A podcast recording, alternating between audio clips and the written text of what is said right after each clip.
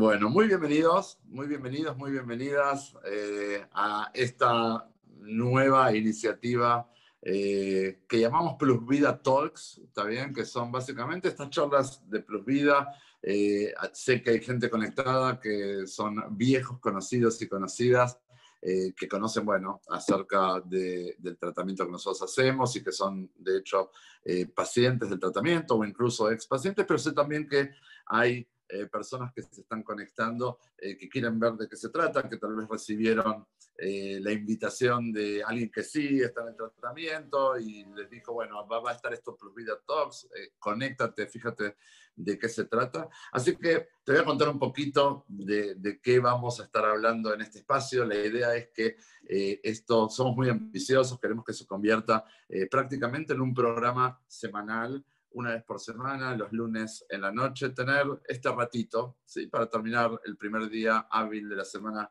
juntos, charlando de temas que nos interesan. Estos Plus Vida Talks eh, básicamente están abiertos a todo el público, a toda la gente. Eh, tienen por objetivo ser un espacio eh, para compartir, primero que nada, que sea un espacio de divulgación, especialmente en temas que tienen que ver con la salud en general, en particular con lo que tiene que ver eh, con la situación del sobrepeso y de la obesidad. Y vamos a ver que, por qué voy desde la salud hasta lo particular del peso. Vamos a hablar de tecnología, vamos a hablar de estilo de vida, vamos a estar hablando de hábitos, vamos a estar hablando de crecimiento personal. Y a pesar de que hoy me ves solamente a mí en cámara, eh, la idea es que ya desde la próxima semana tengamos en cada una de nuestras reuniones invitados especialistas en los diferentes temas. ¿sí? Eh, en este momento estamos transmitiendo por Zoom, también lo estamos haciendo en directo por Facebook y después de cada uno de los programas también van a estar disponibles tanto en el canal de YouTube de Plus Vida eh, como en Instagram de las diferentes cuentas del tratamiento.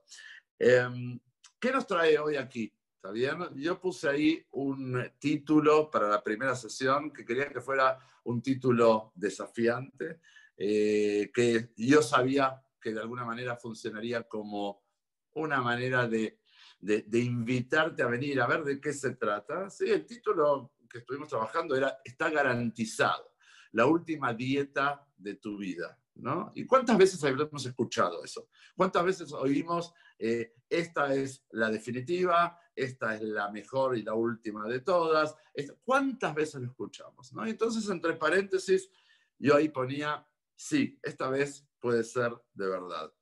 Eh, hoy no vamos a estar hablando de dietas, no vamos a estar hablando de qué comer y de qué no comer, pero todavía no te vayas, porque yo sé que si te hubiera dicho te voy a dar tips para adelgazar más rápido, seguramente hubieras entrado todavía más rápido. La idea hoy es hablar de mucho de lo que hay alrededor de nuestro peso.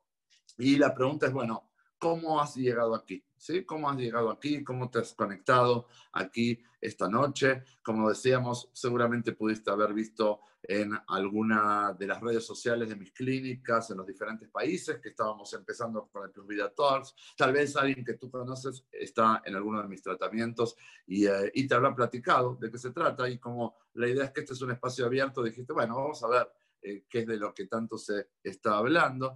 Eh, pero básicamente ¿Qué es lo que nos ha traído aquí? Probablemente lo que nos trae aquí es una búsqueda, ¿no? Una búsqueda de algo que tal vez nos ayude con un problema que se fue convirtiendo cada vez en un mayor problema a lo largo de los años y que incluso si alguna vez encontramos algo que pareciera que nos eh, podía funcionar o que podía darnos cierta esperanza, terminaba una y otra vez en algún tipo de abandono, de fracaso, de rebote, con todo lo que eso significa, sabiendo que eh, no es que cada vez que intentamos una dieta y nos va bien, o nos va más o menos bien, o nos va mal, después a la siguiente estamos de la misma manera.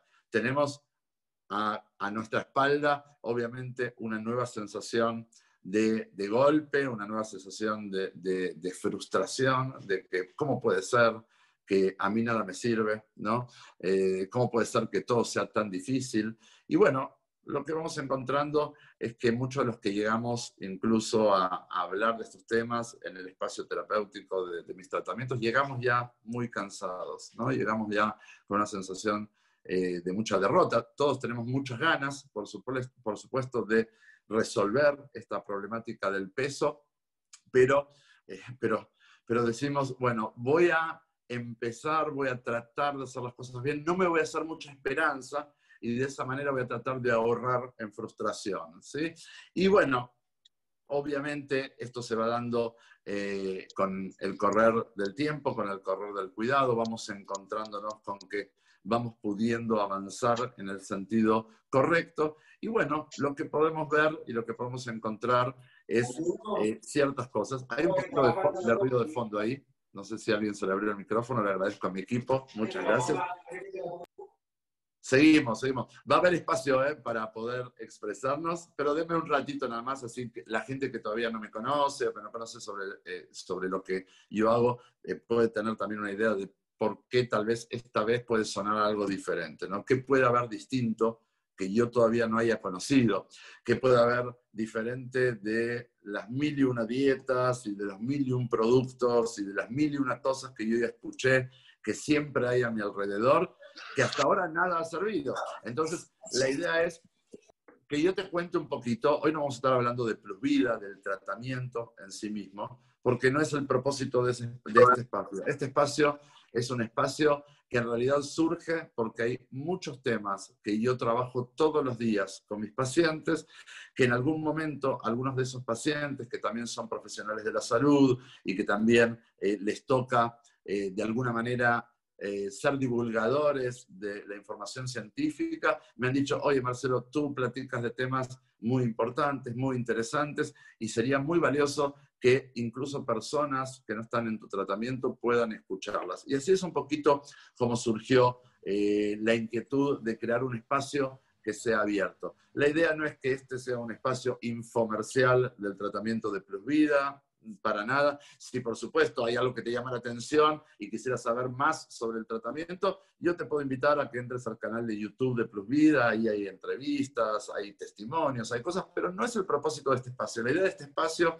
es poder pensar juntos, poder pensar si esto que nos está pasando puede tener alguna solución o no.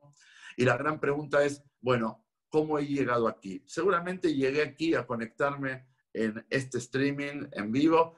Seguramente, como yo decía, cansado, cansada, frustrado, eh, en, una sensación de que no hay nada que me funcione y seguramente también con algunas inquietudes, ¿no? Que, que tiene que ver con qué es lo que nosotros buscamos cuando vamos en búsqueda de algo que nos sirva. Eh, ¿Qué busco en algo que me ayude? Eh, primero que nada, que alguien me entienda de verdad, ¿no? Porque parecía ser que a lo largo de los años yo me encontraba con estrategias que estaban ahí al servicio de ayudarme a perder el peso, pero igual nadie me entendía de verdad. Entonces, claro, lo que yo quiero es bajar de peso rápido, yo quiero no pasar hambre, yo quiero, obviamente, que el peso que he perdido no volver a subirlo, sino para que estoy haciendo tantos esfuerzos. Eh, no quiero hacer grandes sacrificios, no quiero encerrarme y ya no tener vida social. Bueno, por supuesto, por supuesto. Tengo un montón de prerequisitos que están de mi parte puestos a, eh, eh, orientados a esa búsqueda de algo que me sirva. Pero si algo podríamos todos decir, es que estamos verdaderamente cansados de vivir a dieta. Ojalá pudiéramos ya olvidarnos de este problema. Yo sé que muchos de los que están conectados están en contacto conmigo y con mis, equipos hace muchos años, pero me voy a presentar. ¿sí? Yo soy Marcelo Axelrod, te estoy hablando desde Buenos Aires, Argentina, el sitio en el que vivo. No siempre viví aquí, he tenido eh, ciertos recorridos profesionales en diferentes países de Latinoamérica y eh, también eh, estuve en otros sectores, en otras áreas, pero básicamente lo que me trae aquí a platicar contigo estos temas tiene que ver con que, primero que nada, yo en mi experiencia personal he estado ahí, he estado del otro lado. En mi experiencia personal, he padecido obesidad, primero ha sido sobrepeso, luego ha sido obesidad.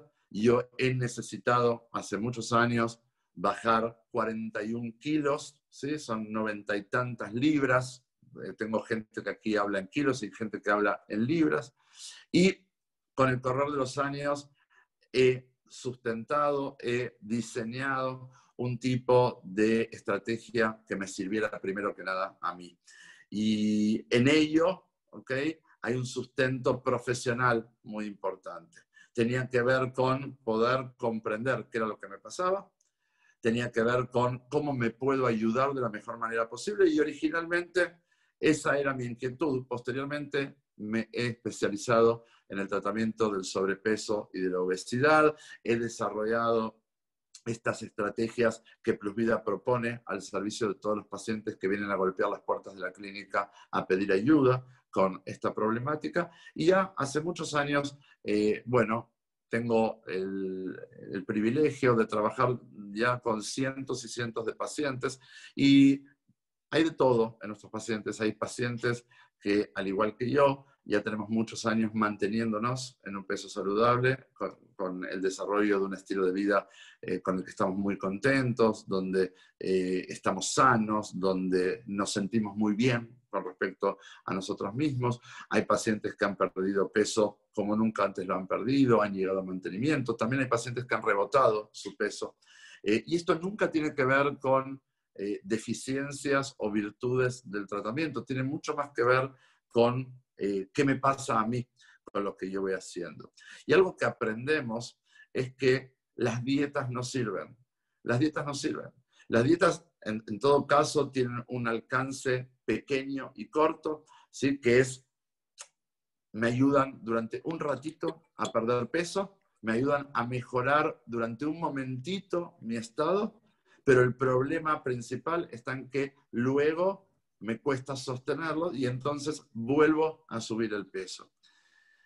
Lo que venimos a tratar de pensar juntos es por qué comemos como comemos. Y en ese por qué comemos como comemos viene la gran pregunta, ¿no? ¿Yo por qué como así? Yo, yo ya sé muy bien qué comida engorda y qué comida es más sana. Hemos hecho tantas dietas, hemos leído tantos libros y tantos artículos, hemos escuchado a tantos expertos que no hace falta que alguien me venga a decir que una ensalada nutricionalmente es mejor que una pizza. Digamos, cualquiera de nosotros con un poquito de sentido común lo sabe. El tema no tiene que ver con el saber, porque probablemente muchos de nosotros sabemos incluso mucho que la mayoría de nutricionistas o de nutriólogas que, están atendiendo, porque ellas tal vez se especializaron en una u otra técnica, nosotros las probamos todas. Entonces, no tiene que ver con el saber, sino que tiene mucho más que ver con el hacer y mucho también tiene que ver con cómo nosotros nos relacionamos con esos aprendizajes. Entonces, vienen las primeras consultas. Yo veo que hay gente que ya eh, está haciendo algunas preguntas. Yo les invito aquí en el chat de Zoom escribir todas las preguntas que tengan ganas, ¿sí? Que al final, yo voy a estar hablando durante unos minutos más y luego ya personas de mi equipo van a compartir aquí las, todas las preguntas que ustedes hagan, todas. ¿eh? Voy a responder a todo lo que ustedes tengan ganas que, eh, de, saber. Yo voy a responder a todas las preguntas para que todo el mundo tenga las respuestas que está buscando. Pero básicamente viene la gran pregunta, ¿está bien? Que no es solamente por qué como, como como, sino para qué como. ¿Para qué como? Y seguramente cuando empezamos a pensar qué función tiene la alimentación en nuestro día a día, la primera respuesta va a tener que ver con calmar el, eh, calmar el hambre, ¿no es cierto? Es eh, yo como por hambre. Después puede aparecer el yo como porque me gusta mucho comer. Pero si empezamos a profundizar un poquito en esa pregunta, ¿sí? Que es para qué como, seguramente si somos honestos, vamos a poder encontrar la cantidad de funciones que nosotros hemos colocado en la comida que va mucho más allá de la función original de para qué comemos los seres humanos. La función que yo, de alguna forma, es así como lo explico, la función primaria de alimentarnos tiene que ver directamente con darle a mi cuerpo los nutrientes necesarios para que el cuerpo esté sano, para que me funcione adecuadamente, para que yo pueda realizar todas las actividades que yo quisiera desarrollar a lo largo de mi día a día. Y entonces, esa es la principal de las funciones. Pero cuando cualquiera de nosotros, que normalmente es lo que nos pasa, empezamos a darnos cuenta que comemos mucho más que para alimentar al cuerpo, de hecho empezamos a identificar que todo lo que nosotros llamábamos hambre, en realidad no necesariamente era tan así. Si entendemos que el hambre es el pedido, el, llamado de mi cuerpo, esa función fisiológica de decirme, oye Marcelo, no te olvides de darme algo de comer, ¿eh? no voy a quedarme sin combustible y después empiezo a funcionar mal. No te olvides, ese es el hambre verdadero. Y luego podemos ubicar todo eso otro a lo que también llamábamos hambre, pero que en realidad tenía que ver con nuestras ganas de comer desde la cabeza, ¿no? Que es la cabeza la que está pidiendo. A tal punto que básicamente se activan todos nuestros sentidos, ¿no? Entonces comemos por los ojos, eh, comemos por el aroma, comemos por nuestra imaginación, empezamos a comer con la cabeza. Si nosotros pudiéramos hacer una representación que es bastante artificial de para qué comemos y hacer esa distinción entre el comer por necesidad del cuerpo y el comer por todas las otras necesidades, vamos a empezar a aprender que le hemos dado a ese comer una cantidad de funciones que nada tenían que ver con la comida, ¿no? Entonces hemos volvido la comida nuestro entretenimiento, comemos por entretenimiento y por aburrimiento. Le hemos dado a la comida la función de ansiolítico, ¿no? Entonces, cuando me siento muy ansioso, como algo para calmarme. Le hemos dado a la comida la función de, eh, de acompañarme o mediatizar, como yo digo, estabilizar mis emociones. Entonces, cuando estoy nervioso, cuando estoy inquieto, algo de comer me calma, o incluso cuando estoy contento, cuando estoy eufórico, comer es lo que realza esa emoción positiva. Bueno, podemos ver cada uno de nosotros una cantidad enorme de eh, funciones que le hemos otorgado a la comida y el problema está en que no está ni bien ni mal que así sea. El, el problema aparece cuando de ese uso que le hemos dado a la comida, todo se nos convirtió en un abuso. Y la mayoría de nosotros llegamos a pensar que el mayor de nuestros problemas en la vida tiene que ver con ese peso de más, porque ese peso de más causa un efecto en mí. Primero en mi imagen, segundo, por supuesto, en mi autoestima, tercero, en mi estado de salud. Eh, tiene que ver con eh, lo que yo transmito a mi alrededor. Todos sabemos lo difícil que eh, significa el convivir con un peso que no estamos pudiendo controlar. Entonces, de alguna manera poder empezar a separar las cosas y darnos cuenta que todo lo que nosotros llamábamos hambre no necesariamente era hambre real. La mayoría de situaciones, yo diría, es todo lo contrario. ¿sí? Si el hambre es mi cuerpo pidiéndome de comer porque si no le voy a dar, este, va a sentir que está desfalleciendo, para quienes hemos tenido un problema con los alimentos a lo largo de los años, yo diría que casi nunca hemos experimentado un hambre real le dábamos a nuestro cuerpo muchísimo más de lo que necesitaba. ¿Acaso lo que no escuchábamos era el pedido del cuerpo de decirnos, ya, ya, ya fue suficiente, ya fue suficiente. Me estás dando tanto en la forma que me estás dando de comer, en la velocidad que me estás dando de comer, lo que estás eligiendo comer, que no me da el tiempo ni siquiera para metabolizarlo. Y como no lo puedo metabolizar, lo empiezo a dejar en un costadito hasta que tú me des la oportunidad. Y es a eso lo que nosotros llamamos la acumulación de grasa en el cuerpo, los rollitos, la obesidad, etcétera, etcétera. Ahora, cuando vamos aprendiendo a separar las cosas, eso de a poquito nos va dando la posibilidad de empezar a atenderlo de una manera mejor. Y podemos llegar a la gran pregunta de si finalmente es posible aprender a manejar la situación del peso. Yo sé que hoy nos toca convivir con un periodo actual de pandemia. Es cierto, hay una pandemia de coronavirus, de COVID a nivel global, pero habían otras pandemias anteriores que también ya ponían los semáforos en color amarillo, casi rojo, que tenía que ver, por ejemplo, con la pandemia de obesidad y con todas sus comorbilidades asociadas, entre ellas enfermedades como diabetes tipo 2, como problemas coronarios, accidentes cerebrovasculares, eh, hipertensión y muchos y muchos otros. Ahora, la gran pregunta es, ¿es posible aprender a manejar el peso? Y seguramente esa es una buena pregunta, pero la pregunta más profunda es, ¿es posible llegar a una situación en que yo pueda ejercer un buen control sobre lo que como? ¿Es posible que yo pueda permitirme la creación de un mejor estilo de vida que esté al servicio de lo que yo quiero para mí? Porque quienes eh, convivimos con un problema de peso de tan larga data, em, a veces somos rotulados como personas que no se quieren a sí mismas, que, como personas que no se respetan a sí mismas, como personas eh, que son eh, vagas, ¿sí? que no hacen lo que les corresponde, sin entender que a veces el problema es muchísimo más profundo. Y entonces viene la gran pregunta, ¿de dónde viene mi peso de más? La forma más sencilla de explicarlo es cómo se define la obesidad. Comemos mucho más de lo que necesitamos y nos movemos mucho menos de lo que necesitamos movernos cada día. Esa es la combinación más simple del el tema de la obesidad. Ahora, la pregunta de, bueno, ¿de dónde viene mi peso de más? La forma sencilla de responderlo es eso, como mucho me muevo poco.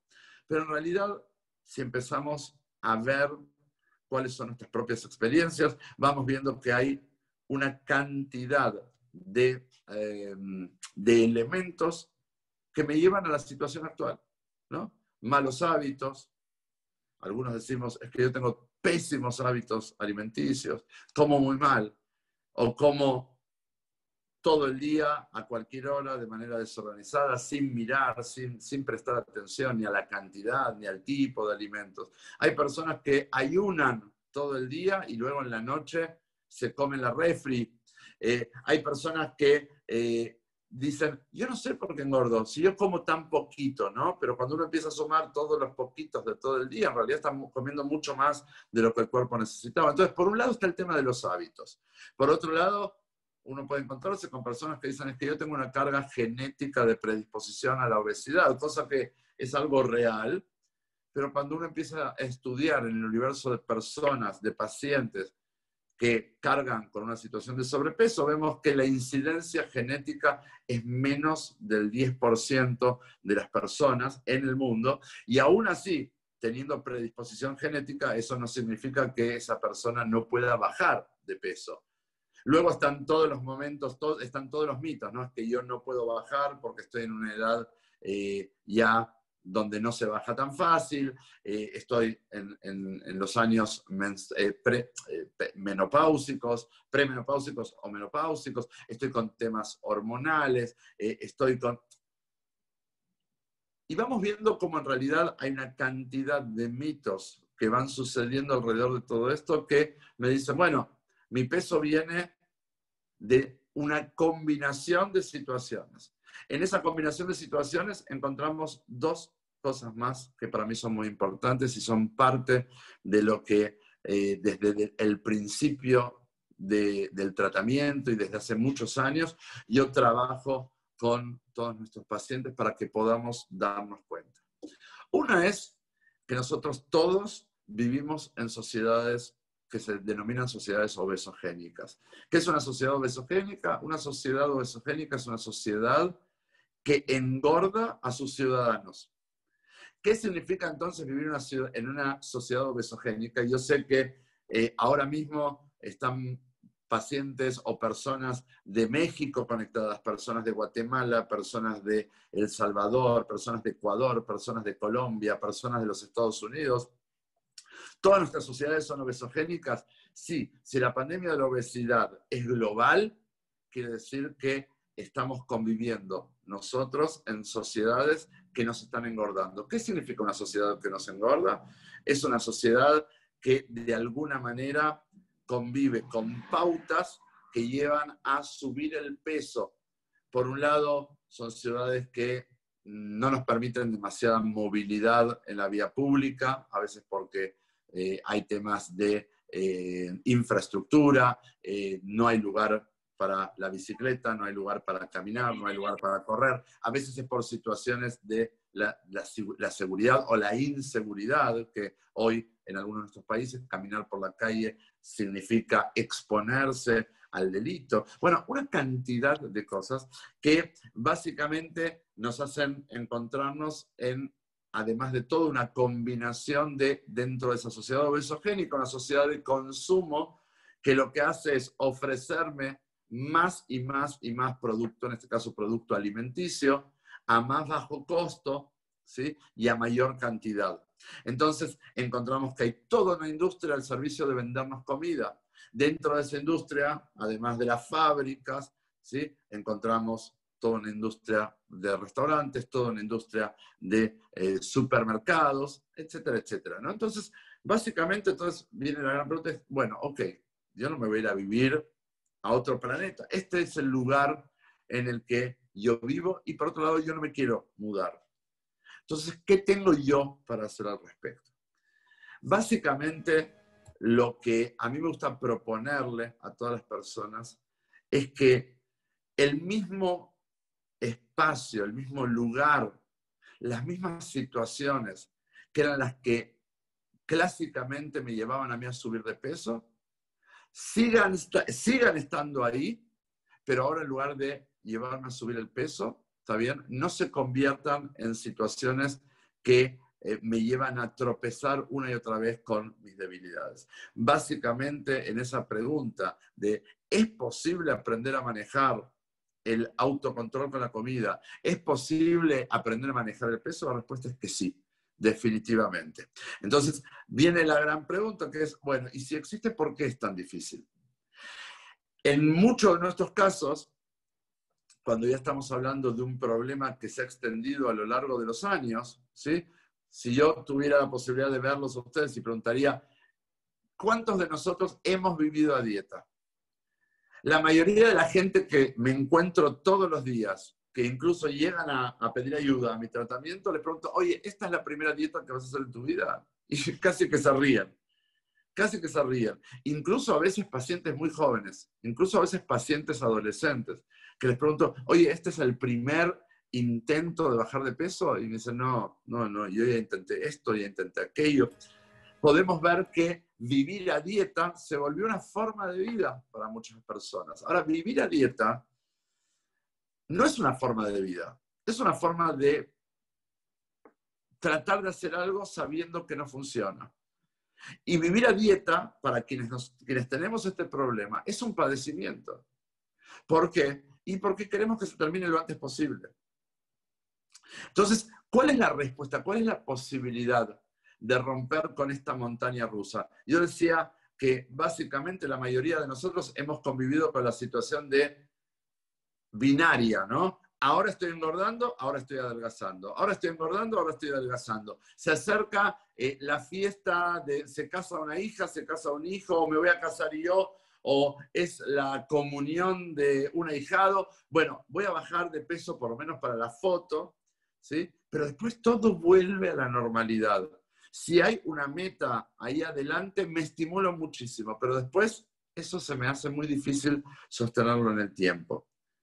Entonces, vamos viendo cómo esta dinámica de montaña rusa, subo, bajo, subo, bajo, o incluso de acordeón, que se le llama, ¿no? El cuerpo se encoge y se agranda, se encoge y se agranda. Bueno, vamos viendo que para algunos de nosotros es la historia de nuestra vida. Entonces, ¿qué hace falta? ¿Qué hace falta para... ¿Hay posibilidad de cambiar todo esto? probablemente eh, a nivel gubernamental hay mucho por hacer. ¿sí? Son muchos los gobiernos que están trabajando fuertemente en tratar de generar conciencia, tratar de contrarrestar lo que las empresas, lo que las compañías tratan de imponer. Se está trabajando muy fuertemente en los etiquetados nutricionales para que la persona sepa qué es la que está escogiendo. Se está tratando de, incluso en muchos de nuestros países, tratar de generar una infraestructura para que la actividad física sea eh, esté más disponible. Bueno, todo eso está muy bien, pero la mayoría de nosotros no estamos en la función de legislar leyes, ni mucho menos somos la opinión pública, pero más allá que eso, no tenemos involucramiento. Entonces la pregunta es, ¿qué puedo hacer yo? ¿Qué puedo hacer yo en este mundo que aparentemente no importa lo que yo vaya a hacer, en algún momento voy a dejar de hacerlo y el peso va a volver? Obviamente, entonces la pregunta es, cuando yo ya no puedo cambiar el problema, ¿qué puedo hacer? Cuando yo ya no puedo cambiar aquello que me afecta, ¿qué puedo hacer? Y entonces es básicamente lo que tratamos de trabajar y tratar de llevar esperanza ¿sí? a personas que de verdad, muchos ya estamos desesperados. Ya hemos dedicado, empezamos a contar cuánto peso hemos perdido a lo largo de nuestra vida, no tendríamos que estar de ninguna manera a dieta o buscando la próxima dieta. Ya perdimos peso por varios nosotros mismos, por varios cuerpos. ¿sí? Si tomamos en cuenta cuántas, cuánto hemos invertido de esfuerzo, de dinero, eh, de, de ilusión, y una y otra vez volver a encontrarnos con que estábamos en las mismas. Bueno, la pregunta entonces es, ¿qué puedo hacer? Y la esperanza está en que primero, que se puede. Que así como yo, hay una cantidad de gente que, me respalda, incluso veo aquí gente conectada, pacientes míos que me han dicho, voy a conectar, quiero apoyarte, quiero ver. Gente que está en mantenimiento, gente que, que nunca antes había podido y que muestran que entonces sí es posible. ¿Cómo sí es posible? Bueno, el problema estaba en que nosotros estábamos tratando de atender el problema del peso desde la forma más superficial de todas. Yo antes te decía, creíamos que el peso era el gran problema de nuestra vida y no entendíamos que en realidad el peso es apenas el síntoma de nuestros problemas. El peso ya es la forma en que mi cuerpo está manifestando que las cosas no van bien. Debajo de ese peso, bueno, debajo de ese peso hay otras cosas. Debajo de ese peso hay hábitos, que me va a tocar atender, me va a tocar modificar. Debajo, debajo de ese peso hay manejos emocionales que yo no he sabido manejar de ninguna otra mejor manera que no fuera comiendo. Entonces, cuando ya yo no quiero comer por emoción, bueno, me va tocando aprender a manejar mis emociones y mis ansiedades de una manera distinta. De alguna forma, lo que trabajamos muy fuertemente no es tanto en el cambio de la situación del cuerpo, sino en lo que llamamos el cambio de chip, ¿no es cierto? Yo tenía un chip, que, una programación, que no importaba lo que yo fuera a hacer, como siempre le digo a mis pacientes, oye, de las mil y una dietas que hiciste a lo largo de tu vida, ¿ninguna era buena? Estoy seguro que sí. Si nosotros hemos invertido en las cosas más locas, pero también en las cosas más inteligentes. Hemos invertido en buenos profesionales, en buenos tratamientos, en lugares renombrados incluso nada servía. Cuando uno es honesto, se empieza a dar cuenta que el problema no estaba en esas cosas que elegíamos, sino que tenía mucho más que ver con nosotros mismos. Y eso nos lleva entonces a la pista de que básicamente nuestro problema no está ni en las dietas ni en el cuerpo. Nuestro problema está en nuestra programación, está en nuestro chip. Y es necesario poder empezar a reprogramar ese chip. Si hasta ahora convivíamos con un chip engordante y enfermizo, bueno, ahora me toca empezar a, como se dice en computación, eh, a reformatearlo, ¿no es cierto? Poder empezar a darle una forma distinta. Esto es empezar a ver las cosas de una perspectiva diferente, empezar a cambiar de a poquito la cabeza, a tal punto que con los años hemos podido descubrir que adelgazar es la parte más fácil de todas. Si yo aprendo lo necesario que necesito aprender para bajar el peso, si soy disciplinado, si además eh, me lleno de alegría por mis avances, la verdad que uno la tiene bastante fácil en perder el peso. Esa es la parte finalmente más fácil. Pero adelgazar a la cabeza es el mayor desafío. Y esto es un poquito lo que eh, desde este primer espacio, la próxima semana vamos a estar entrando directamente en qué rol juega nuestra cabeza en todo esto, ¿sí? Donde vamos a aprender qué significa adelgazar al cuerpo, pero principalmente qué significa adelgazar a la cabeza. Si adelgazar al cuerpo significa ayudar al cuerpo a que elimine lo que está de más, que elimine lo tóxico, que es esa grasa acumulada, ¿no? que es una, es una grasa que en realidad es enfermiza.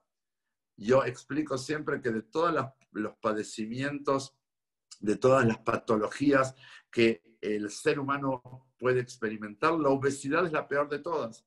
En general, las patologías se sitúan en algún lugar puntual del cuerpo. Entonces, tengo eh, un mal funcionamiento aquí o allá, Dios no lo quiera, pero puedo encontrar que incluso hay tantas especialidades a nivel de la medicina del cuerpo humano que uno puede darse cuenta que es verdad, a veces pueden interactuar unos, eh, unas partes del organismo con otras partes del organismo, pero nunca es tan grave como con la obesidad. La obesidad es la peor de las patologías porque se mete en todos los sistemas.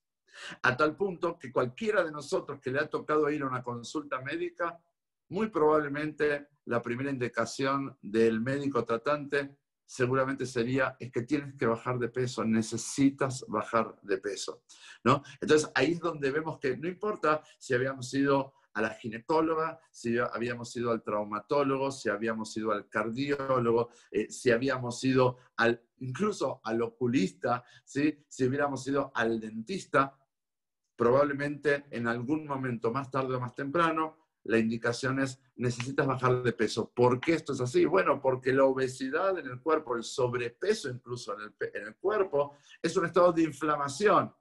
Y es un estado de inflamación que afecta a todo el cuerpo.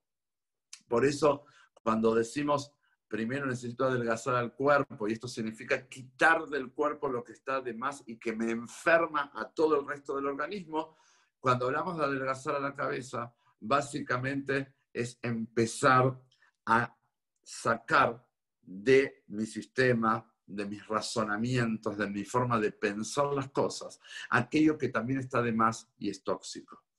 Esto que tiene que ver con nuestras personalidades un poco extremas, que somos muy de blanco y negro, que somos impacientes, que somos perfeccionistas. Bueno, es la clase de cosas que nos va tocando de a poquito atender. ¿Cómo se corta con la obesidad de raíz.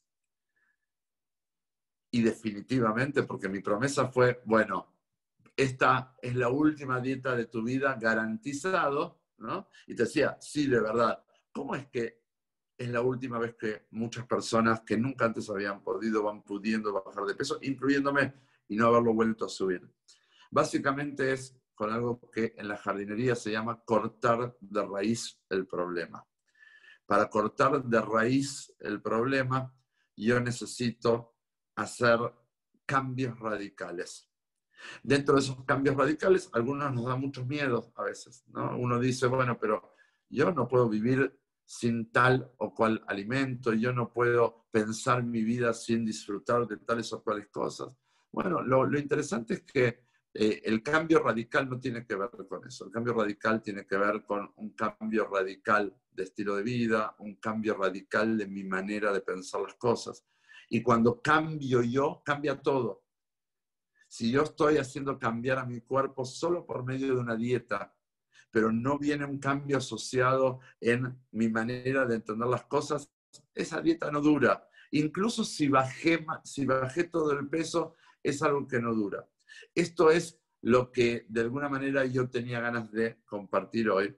Veo que hay, hay varias preguntas. Tengo dos de eh, las colaboradoras del equipo de Plus Vida. Tengo a Esther de Plus Vida de México y tengo también a Marí de Plus Vida de Guatemala, que me dijeron que van a aparecer en pantalla y van a compartir un poquito algunas de las preguntas que ustedes han estado haciendo. Pero además, por supuesto, si quieren saber más, les invito a el canal de Plus Vida eh, en eh, YouTube, a las redes sociales, pueden encontrar, ahí van a ver información. Además, por supuesto, si tienen personas conocidas, porque son muchas, muchas las personas que han pasado por el tratamiento a lo largo de los años en las diferentes clínicas, bueno, pregunten, pregunten cómo es. Incluso si les fue bien, por supuesto, pero si no les fue del todo bien, pregúntele por qué crees que no te fue bien. ¿Sí? Es un tema, como en todo lo demás, ¿es que eso no sirve o es que realmente no has hecho eh, tu parte, no has logrado conectar con tu parte, o tal vez no era el momento. Sabemos que estamos hablando de eh, una temática de difícil resolución. Lo que sí les puedo decir es que eh, el cambio es real, el cambio es posible. Y te quiero invitar, antes de que empiecen las preguntas, el lunes que viene vamos a estar compartiendo con una de las psicólogas de Plus Vida. Se llama Marisol Figueroa, es la directora de la clínica de Guatemala y con ella vamos a estar hablando directamente ya con temas en forma completa, ¿sí? ¿Qué significa adelgazar la cabeza? ¿Sí? Adelgazar el cuerpo, eso lo sabemos todos. Si querés saber cuál es la dieta, no es nada del otro mundo. Es como cualquier dieta buena que si la haces funciona. Obvio, es equilibrada, no hay productos, eh, es perfectamente sana, es llevadera, no hay hambre, me permite bajar de peso rápido. Es lo mismo que puede suceder con cualquier buena dieta. Acá el diferencial tiene que ver con la cabeza y con Marisol Figueroa. La semana que viene te invito, a la misma hora en que ha sido eh, la transmisión del día de hoy, te invito a trabajar qué significa adelgazar la cabeza. Ahora sí, equipo de Provida, ¿me cuentan algunas de las preguntas que eh, los participantes están compartiendo? ¿Quién viene, Esther o Marí? Hola a todos. Marí, hola, ¿qué tal? Buenas noches a todos. Muchas gracias por estarnos acompañando en este espacio. Eh, queremos invitarlos a que en estos minutos puedan escribirnos sus comentarios y sugerencias. En los próximos talks vamos a estar tomándolo todo en cuenta. Ok, una de las preguntas que nos colocan aquí, Marcelo, es ¿en qué consiste el programa? Es la primera vez que escucho de ustedes. Bueno, eh, yo dije que el propósito de, este, de estas transmisiones no era, estar, no era hacer publicidad, ¿sí? así que lo voy a decir muy rápidamente y luego en el canal de YouTube de Vida pueden encontrar eh, todas estas preguntas frecuentes que yo las respondo muy, muy cortito, me han grabado hace, varios años, sí, yo explico, pero básicamente el tratamiento de Vida es un tratamiento integral eh, que lo que trabaja con el paciente es primero dos etapas, obviamente, una primera etapa que es del adelgazamiento y luego la etapa del mantenimiento en el largo plazo, que apuesta sobre el paciente lo que tal vez nunca nadie ha puesto sobre nosotros, ¿sí? Porque trabajamos con un equipo que acompaña al paciente todos los días en un seguimiento muy, muy eh, cercano por medio de la tecnología. Utilizamos WhatsApp, utilizamos GoToMeeting, tenemos una plataforma web. Eh, en esto de trabajar en cambiar la cabeza, tenemos sesiones en vivo conmigo y con profesionales de mi equipo todos los días, incluyendo sábados y domingos. Eh, creo que eh, lo principal en todo esto tiene como objetivo ayudarnos a bajar el peso, pero principalmente a entender esa bajada de peso solo como un proceso que está mucho más eh, englobado dentro de lo que es la modificación del estilo de vida. Entonces, eh, ese es el gran objetivo. Con el tratamiento curamos a la obesidad, la obesidad se cura cuando uno eh, llegó a su rango de peso saludable, pero lo que podemos ver es que la mayoría de nuestros eh, pacientes lo que revelan, al igual que me ocurre a mí, es convivir con un problema de adicción a la comida.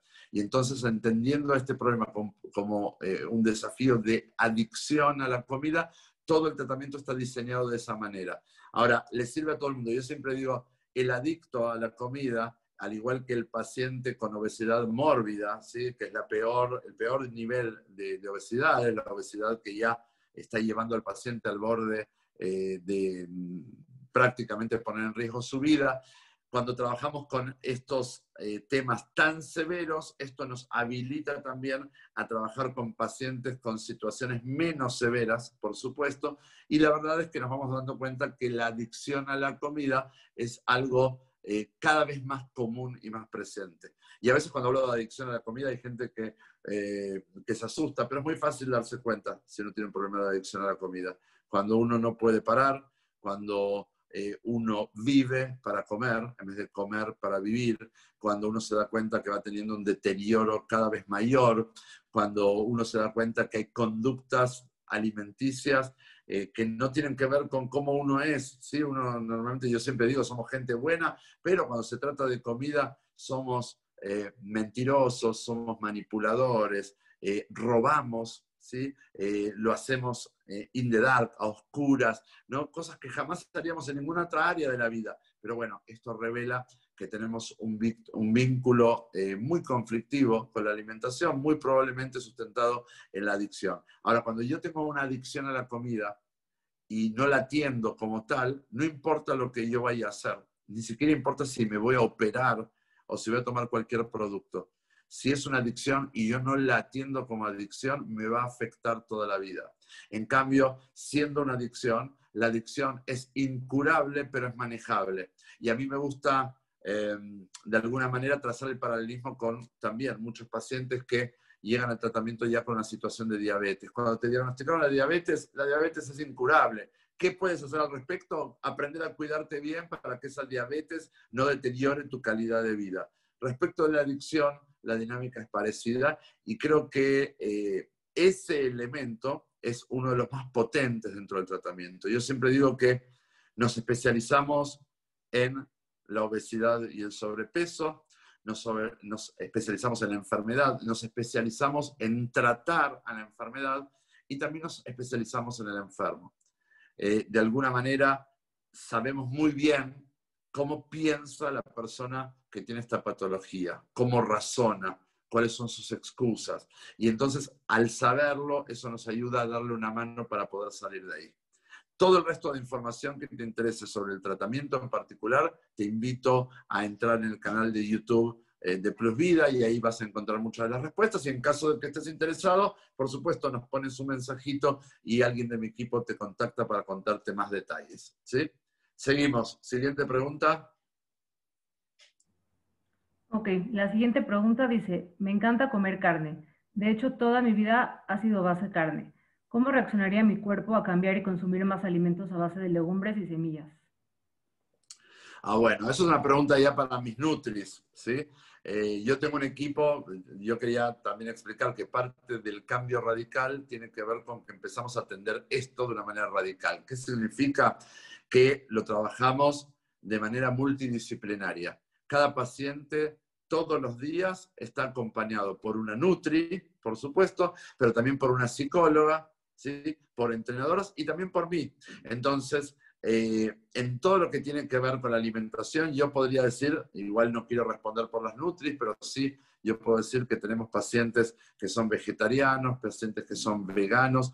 Eh, la verdad que comer tanta carne no es del todo saludable, por lo tanto, si estás pensando en eh, ir saliendo de esa estrategia de comer tanta carne roja o, carnes blancas, bueno, pasar a una alimentación que sea balanceada. Para eso vas a tener, se le puede consultar a nuestras Nutris para que nos den la manera de suplir los nutrientes que dan esas proteínas animales, ¿no? Porque obviamente esto es muy importante cuando a veces hay gente que me dice, Marcelo, quiero pasarme a una eh, alimentación eh, vegetariana o a una alimentación vegana, que está muy bien. De hecho, eh, este, por un lado, vemos cómo esto ha tomado mucha fuerza en los últimos años, vemos que también es muy sano y es muy respetable, a veces tiene que ver por ideologías del cuidado del medio ambiente, otras tienen que ver por el efecto que tiene en el cuerpo. Todo eso se puede reemplazar, reemplazar muy bien, pero siempre, como digo, ¿no?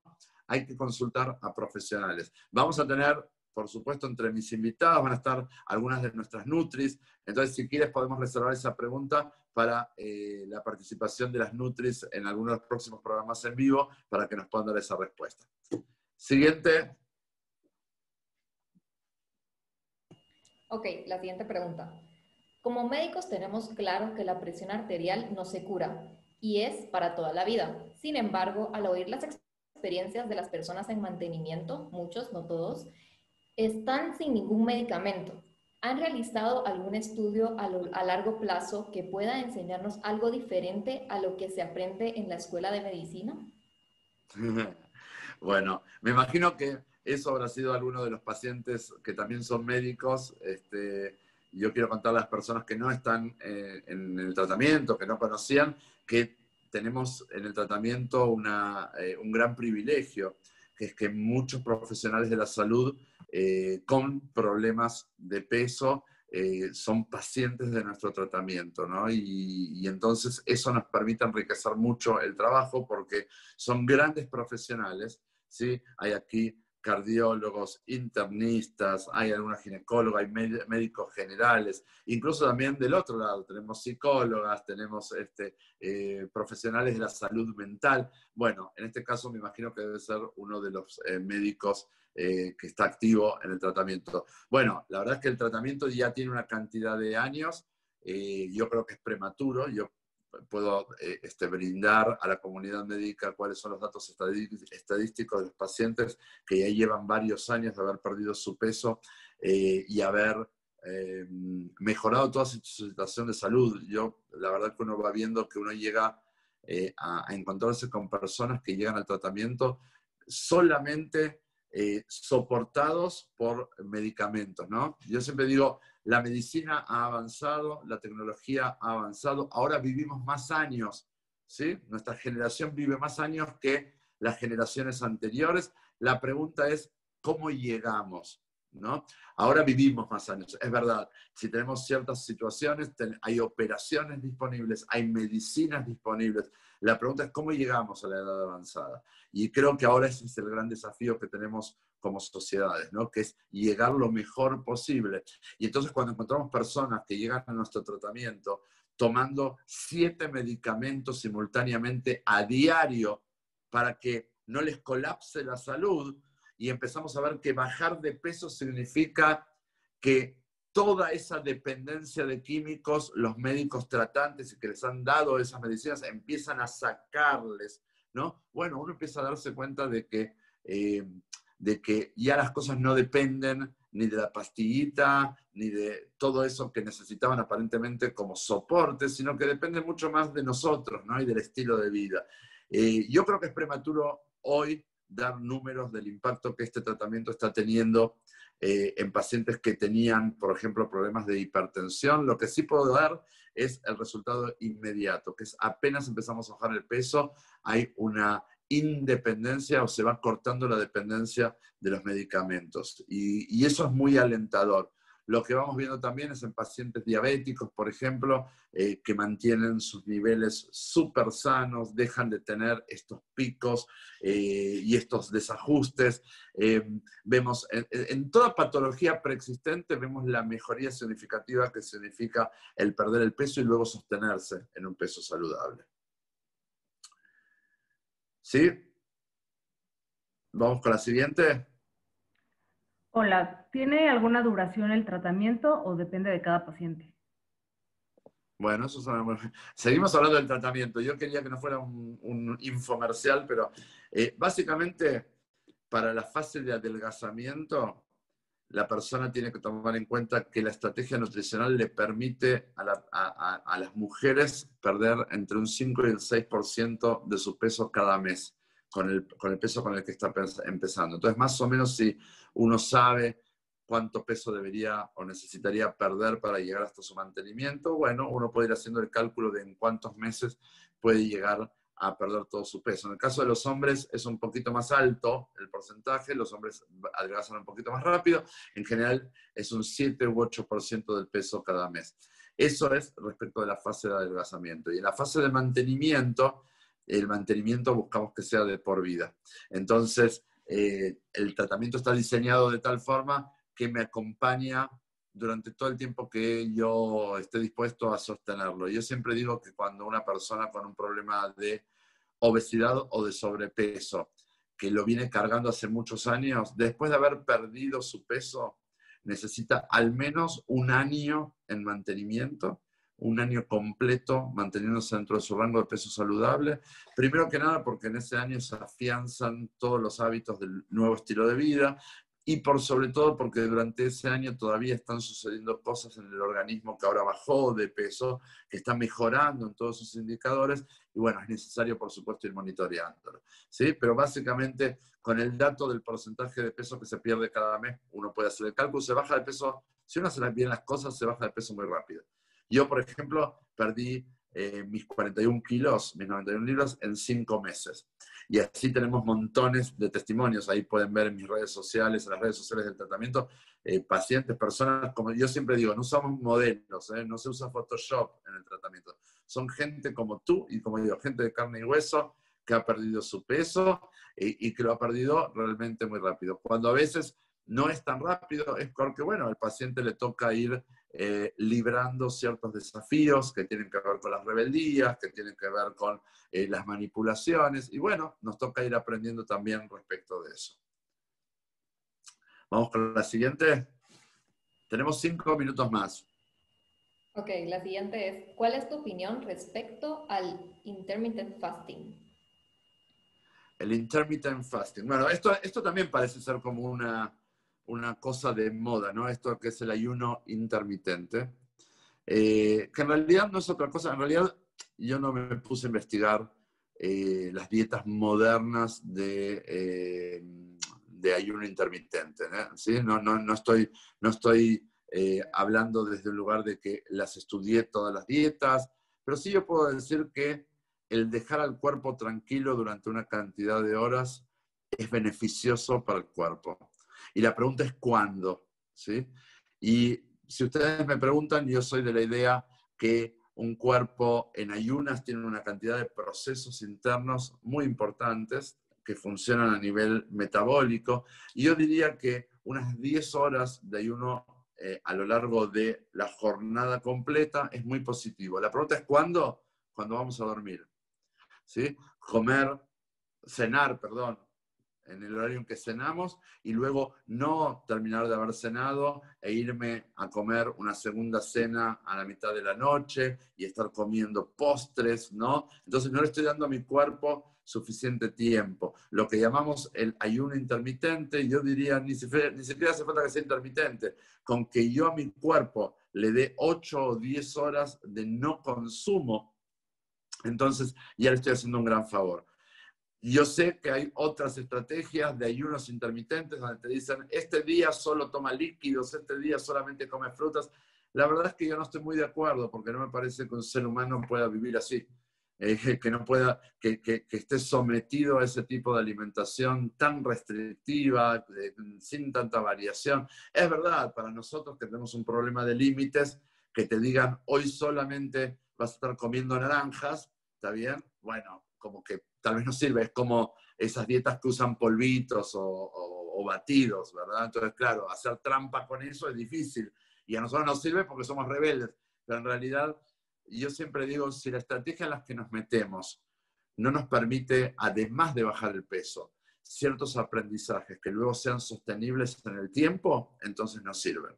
Y todo mi tratamiento está orientado a que todos los aprendizajes que empiezo a hacer desde el primer minuto hasta llegar a mantenimiento. Y el mantenimiento incluso, ¿está bien? Tiene por objetivo que toda mi plataforma de estilo de vida sea sostenible a lo largo de toda mi vida. Y entonces ahí sí. Pero si no, no, no estoy del todo de acuerdo. Vamos con la siguiente. Ok. ¿Alguna estadística de éxito en tu programa? Sí, eso sí.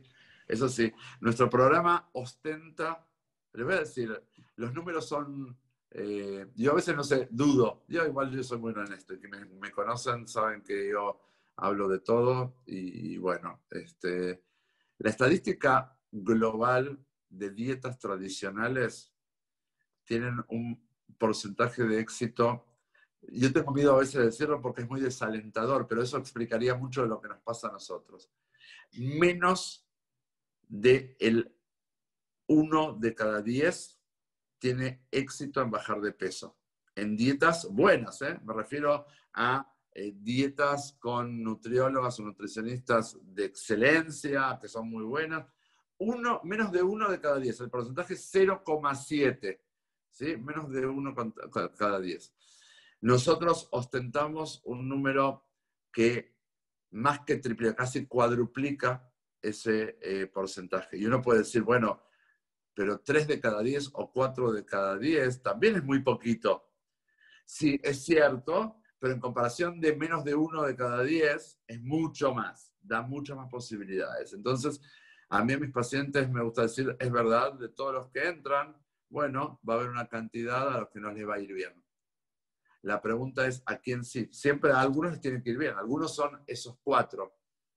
La pregunta es, ¿Yo quién voy a ser? ¿Voy a ser uno de esos cuatro voy a ser uno de esos seis? Y trabajamos con todos a que sean uno de esos cuatro. La verdad es que eh, es muy alentador, de hecho, no solo eso, muchos de los eh, pacientes que también son médicos del tratamiento, eh, muchas veces me mandan a sus propios pacientes y a veces hasta se sorprenden de lo que se va logrando en cuanto a lo que se llama la adherencia, ¿no? que es la permanencia de los pacientes eh, cuidándose o en la voluntad de cuidarse bien. Y en eso sí, por mucho, por mucho, este, superamos a cualquier eh, dieta tradicional.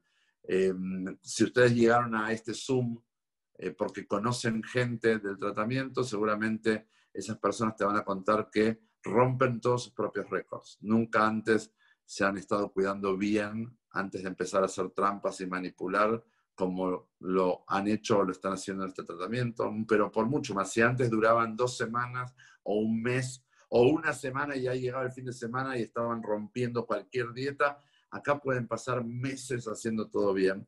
La mayoría relata que nunca habían perdido la cantidad de peso que pierden aquí. Y ni que hablar cuando llegan a mantenimiento, porque hay mucha gente que en su historia sí lograba perder todo el peso, pero luego con la misma rapidez o más volvían a subirlo. Y acá podemos ver cómo, bueno, la situación es diferente, ya son personas que tienen mucho tiempo cuidándose, incluso cuando están en mantenimiento, si empiezan a subir de peso de vuelta, tienen la capacidad de reaccionar rápido y volver a atenderse para bajar y reordenar lo que se les desordenó, ¿no es cierto? Entonces, eh, bueno, la pregunta la respondí muy honestamente, ¿sí? Vamos con la siguiente, hacemos una más o dos más y ya. Sí, perfecto. La siguiente es, ¿cómo podemos identificar el hambre emocional? Bueno, eso es una muy buena pregunta. Normalmente el hambre emocional eh, está mucho más relacionado con, yo hago una distinción, ¿no? Que para, poder entenderlo, eh, el tratamiento eh, está construido en base de muchas herramientas pedagógicas para que podamos aprender bien. Dentro de esas herramientas pedagógicas, a mí me gusta definir al hambre como la necesidad del cuerpo de comida, entonces el estómago mm, le manda por los neurotransmisores al cerebro la señal de, oye, necesito comer, no te olvides de darme lo que necesito, y el comer de la cabeza, ¿no? Eh, que es básicamente el comer emocional, que en realidad yo le llamo el apetito, pero en realidad es antojadizo, yo le digo apetito por decir apetito, pero es comer con la cabeza. ¿Cómo me doy cuenta entre uno y otro? Básicamente el comer emocional es un comer impulsivo, es un comer caprichoso, ¿sí? Eh, no, si yo tengo un hambre genuino, normalmente es paulatino, no tengo un ataque de hambre así, eh, que es un impacto de un momento para otro. No, voy sintiendo hambre, lo voy pudiendo regular y de hecho eh, no es tan específico, o sea, yo puedo buscar y comer una fruta, un vegetal. Ahora, cuando es el hambre emocional, seguramente la forma más rápida de darme cuenta es que es un hambre caprichoso. Es que quiero algo dulce en específico, qué cosa es la que quiero, o quiero algo salado. Y hasta que no es eso en sí mismo, eh, no se calma, ¿no? Y seguramente cuando empezamos a mirar un poco más, nos vamos dando cuenta que ¿por qué estoy teniendo hambre emocional? Y bueno, probablemente hay cosas que me están alterando, no estoy aprendiendo o no estoy sabiendo muy bien cómo manejarlas de, de otra forma. Y por otro lado, la mayoría de nosotros hemos aprendido a comer por emoción, ¿no? Entonces, así de hecho fuimos educados. Te sientes un poquito mal, toma, eh, come algo dulce, cálmate. Bueno, básicamente algunas de las cosas a reformular en nuestra relación con la alimentación tienen también que ver con eso. Hay muchos más detalles y seguramente vamos a hacer una sesión en especial sobre la diferencia entre el hambre genuino y el hambre emocional, pero yo ahora te di algunos, eh, algunos datos para poder empezar a identificarlo. Última pregunta. Ok, la última pregunta dice, la obesidad debe entenderse como algo multifactorial. ¿Qué porcentaje consideras que tenga el apoyo psicológico y emocional para poder tener una vida saludable? ¿Qué porcentaje de qué sería? O sea, ¿qué importancia, qué porcentaje de importancia tiene el proceso? ¿Será eso? Me imagino que qué porcentaje tendrá la parte de alimentación y qué porcentaje la parte emocional.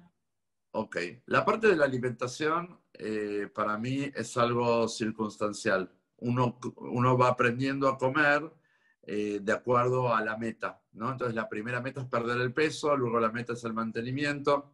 La alimentación juega un rol importante, pero en realidad es apenas un medio, ¿sí? Es un medio para lograr esos objetivos.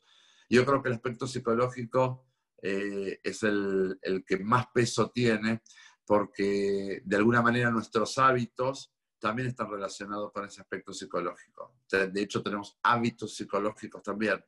Eh, alguna vez, y de esto vamos a hablar en su momento, pero de hecho ahí en el canal de, YouTube de Plus Vida hay una entrevista que me hacen en una radio en México cuyo, título era ¿Cómo influye la cabeza para bajar de peso?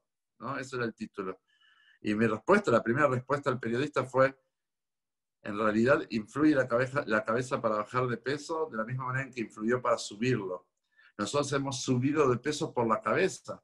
Es verdad, después podemos decir todo lo que hemos comido, y lo poco que nos movíamos. Y, pero básicamente nosotros hemos, hemos engordado y nos hemos generado este tipo de vínculo tan complejo con la alimentación por un apego que está alojado en nuestra cabeza. Así que si me preguntan a mí, yo diría eh, 90% tiene que ver con la cabeza, 5% tiene que ver con los hábitos de actividad física y 5% tiene que ver con los hábitos alimenticios.